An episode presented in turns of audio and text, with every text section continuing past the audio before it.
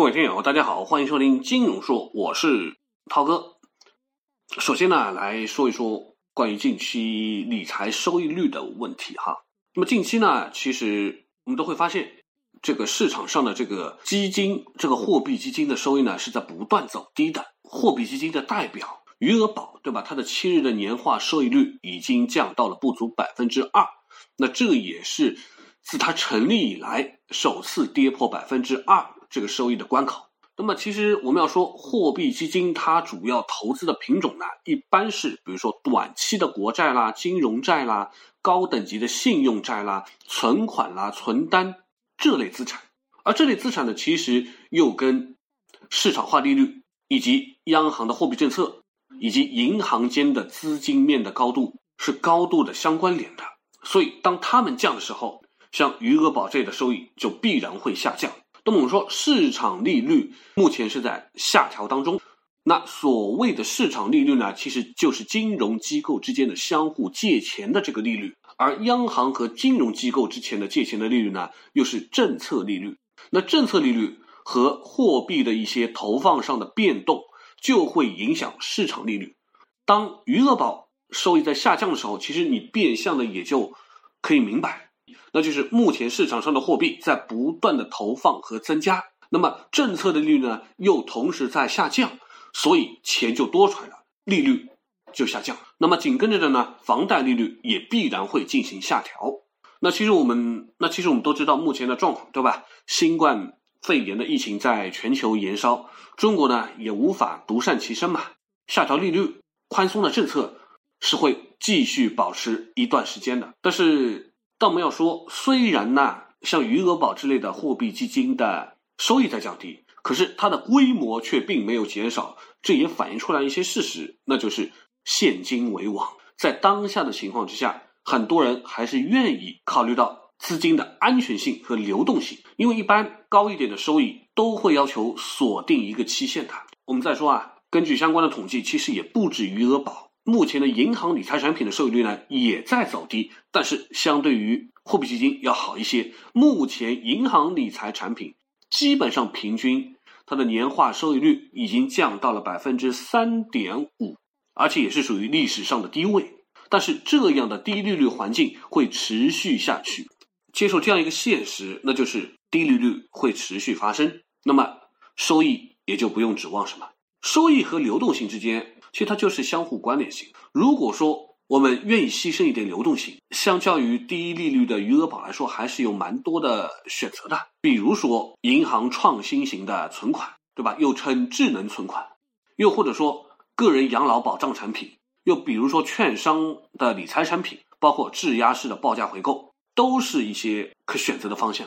有些人也许不太知道什么叫做银行创新型存款，其实呢也没什么创新，它基本上呢是一些民营的银行发行的，它会比大银行给出更高的一些利率方面的收益，当然目的也是吸引更多的储户把钱放到他们那里，对吧？那基本上它的这个年化的收益率呢是集中在百分之三到百分之五之间，我们取个平均数吧，就是基本上是可以有在百分之四左右。那么在目前的这个时间段里面。智能存款呢，算是在无风险的固定收益产品里面呢，算是不错的一个表现了。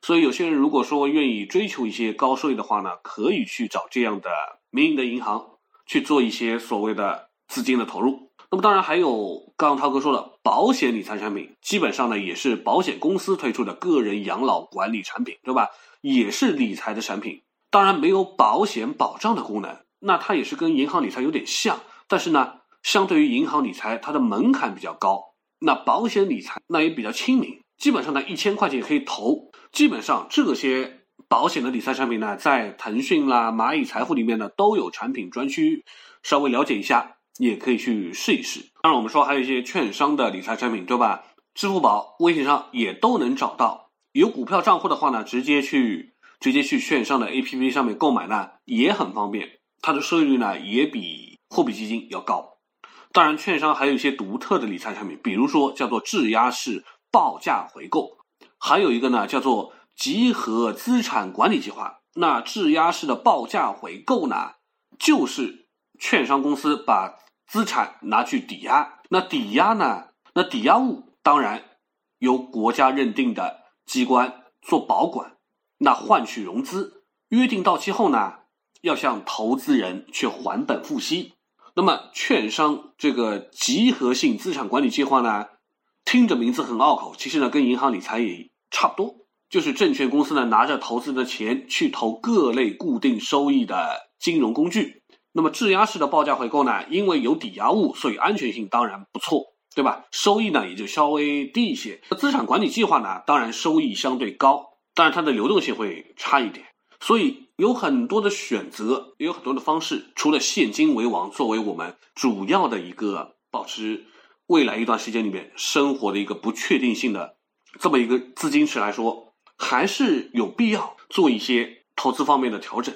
好，呃，接下来涛哥就要说房产的问题。很多人呢都说疫情控制之后呢会有报复性的消费，不过目前呢还没有看到报复性的消费。但是呢，有人却说报复性的买房已经来了，因为。在网上有很多的段子，比如说北京某楼盘开盘二十分钟就卖了八百多套，那苏州的买家呢有六十秒呢，花了六十秒时间就豪砸了十二个亿，疯抢新的楼盘。那深圳呢有两百多套房，七分半钟的时间就被抢购一空，似乎有人就觉得房地产的小阳春来了，很多人也心动了。但不管怎么说，从数据面来看。今年第一季度，全国十八个主要城市的二手房的总成交量是环比降了百分之三十九点二，同比降低了百分之四十四点六。北京的新房与二手房加起来的成交量，比去年同期是锐减了百分之四十八。当我们说就三月份这种数据回暖的情况来看呢，其实也很简单嘛，因为一二月份因为疫情而积压的一些需求呢，在三月份肯定会得到释放。那有的卖了房子，必然又要买进；那有的呢，是在一二月份成交的房子，因为疫情呢，就拖到了三月份再来解决。所以呢，三月份的回暖是一个必然，但是它无法反映一个真实的基本面。而三月份，而我们说三月份，甚至整个第一季度的这个相关的数据呢，其实都是比较失真的，无法完全做一个参考。那当然呢，房地产的回暖呢，也有其他方面的。一个实际的需求跟变化，又一个实际的供给端的一个变化。目前来说，房地产企业呢仍然仍然是处在偿债的高峰期，因为目前不算港澳吧，中国内地的这个房地产企业呢，今年第一季度的到期债务呢有一千多个亿，到了今年三四季度呢要超过一千两百个亿。那再加上目前的状况，对吧？融资环境也偏紧，而疫情带来的销量的一个下降。房地产企业目前一定会通过降价等手段来加速一个资金的回流。除了要看平均，还要看标杆。北上广深三月份二手房的价格是全部下跌的，而北京跌幅是百分之二点八五，上海呢是百分之五点八五，深圳呢是百分之一点二一，广州呢是百分之三点六。那么房屋成交的这个数据呢，其实是反映了一些刚需的特征。某家的成交。房地产成交情况显示，全国多个城市三月份成交面积在九十平方米以下的房屋占比呢是占到了百分之七十四。那购房者当中呢，而四百五十万以下的房源的占比呢是提高了百分之七。购房者当中呢，百分之二十五到二十九岁的占比呢提高了百分之二。所以呢，我们可以看到，年轻人面积中等，低总价。是目前刚需的一个特性。那刚需的买房者呢，是长期在做着一个准备的，所以呢，也不会因为疫情就导致他的这个需求消失。随着社会节奏恢复正常之后呢，被压制的那些需求会被逐步的释放出来，造成近期的一个市场上的回暖。但是，就以刚需为主的话，其实价格是很难推高的。但其实我们说房地产啊。总要跟经济相关联。现在抑制经济活动的其实不是钱的因素，是自然的因素。中国已经逐步开始恢复生产复工，但是呢，我们看到很多时候我们还在防止第二波的感染，还在防止境外的输入零星的一些感染的案例。所以，我们说整个的社会活动、企业的生产活动还是会受到影响的。防控疫情势必会影响生产效率以及经济的恢复。从某种程度上面来说，疫情的全球蔓延也影响了外贸的出口。消费呢，目前呢也是受到了一定的制约。在消费和生产都受到双重抑制的一些情况之下，那么无论是政策上还是对于市场上，对于房地产的这个刺激呢是有限的。所以近期房地产还是涨不起来。那对于刚需一族来说，该出手时就出手，也不失为一个好的选择。好，呃，接下来呢，我好，接下来呢，涛哥又来聊一聊关于消费券呐，还有印钞发钱的问题。新冠这个肺炎呢，已经蔓延全球。二零二零年的经济前景其实没人能够预测。那很多国家呢都在搞纾困的措施，其中呢很直接的一个方式就是给民众派钱，这个力度呢也是非常的大。那目前呢中国还没有达到这么高的一个刺激的规模。那外国呢我们会看到很多人都会说要搞直升机撒钱。那我们说直升机撒钱，其实呢这个词。是来自于得过诺贝尔奖的经济学家弗里德曼发表于七零年代左右的论文。他说呢，在经济在严重的危机当中呢，中央银行可以直接印钞票，然后用直升机把钱扔给民众。我们说，疫情之下，部分的社会经济呢就面临着停止的运转，那银行呢也停止放贷，人们呢就捂紧了钱包，公司呢当然就不敢追加投资。那同时呢，销售额的下降自然会使公司失去收入，那工人呢也会面临减薪倒闭的风险。随着失业率的上升，人们的收入在下降，所以呢，就那就只能靠继续省钱来削减开支，而企业的收入会更少。这就是一个恶性循环，所以呢，很多人相信直接发钱呢，比任何其他的政策都来的有效，可以更好的刺激经济。而目前很多国家呢，其实都已经在搞直升机撒钱了。像我们都知道，美国在三月下旬的时候就已经投票通过了两万亿美元的刺激规模，这是美国史上最大的救助计划。加拿大呢，也是在差不多的时间要给。加拿大申请人每月发放两千元的加元的支票，然后可以连续领四个月。那符合要求的人呢，其实就是包括像什么失业群体啦、生病的啦、自我隔离的呢，包括说以及因为公司运转不利而领不到工资的人，只要递交申请，十天内呢是可以收到这笔钱的。那英国呢也在搞这一套，他也在三月下旬的时候呢说出了一个史无前例的救助计划。因为受到疫情影响而不能工作的人呢，是可以拿到薪水的，就是每个月给最高两千五百英镑，是不是很厉害？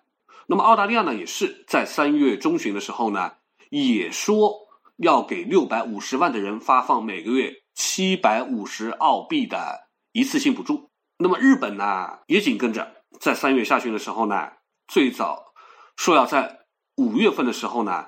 向收入大幅减少的家庭直接发放现金。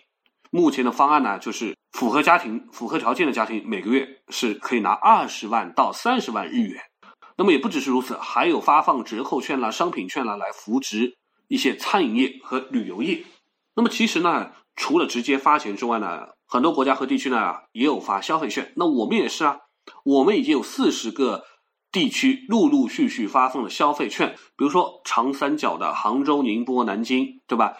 还有更远一点的济南、青岛、重庆，对吧？还有秦皇岛、香港、澳门都有消费券，包括浙江、辽宁、江西、河北、安徽也在计划发放消费券，发放的金额呢可以达到上亿元。那么我说，餐饮、旅游、零售呢是投放的重点，累计可以超过发放四十亿的消费券。那为什么不是发钱呢？对吧？我们说。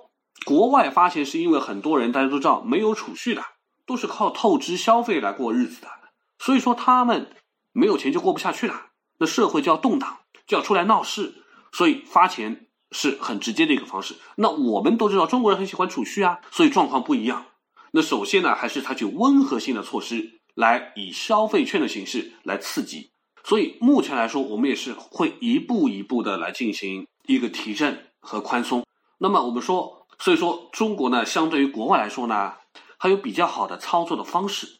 那么，直升机撒钱，我们说直接发钱，它有一个最大的弊端，它会在日后凸显出来，无限量的政府债务的货币化，将会破坏那些国家实现价格稳定和稳定金融体系的目标的信誉。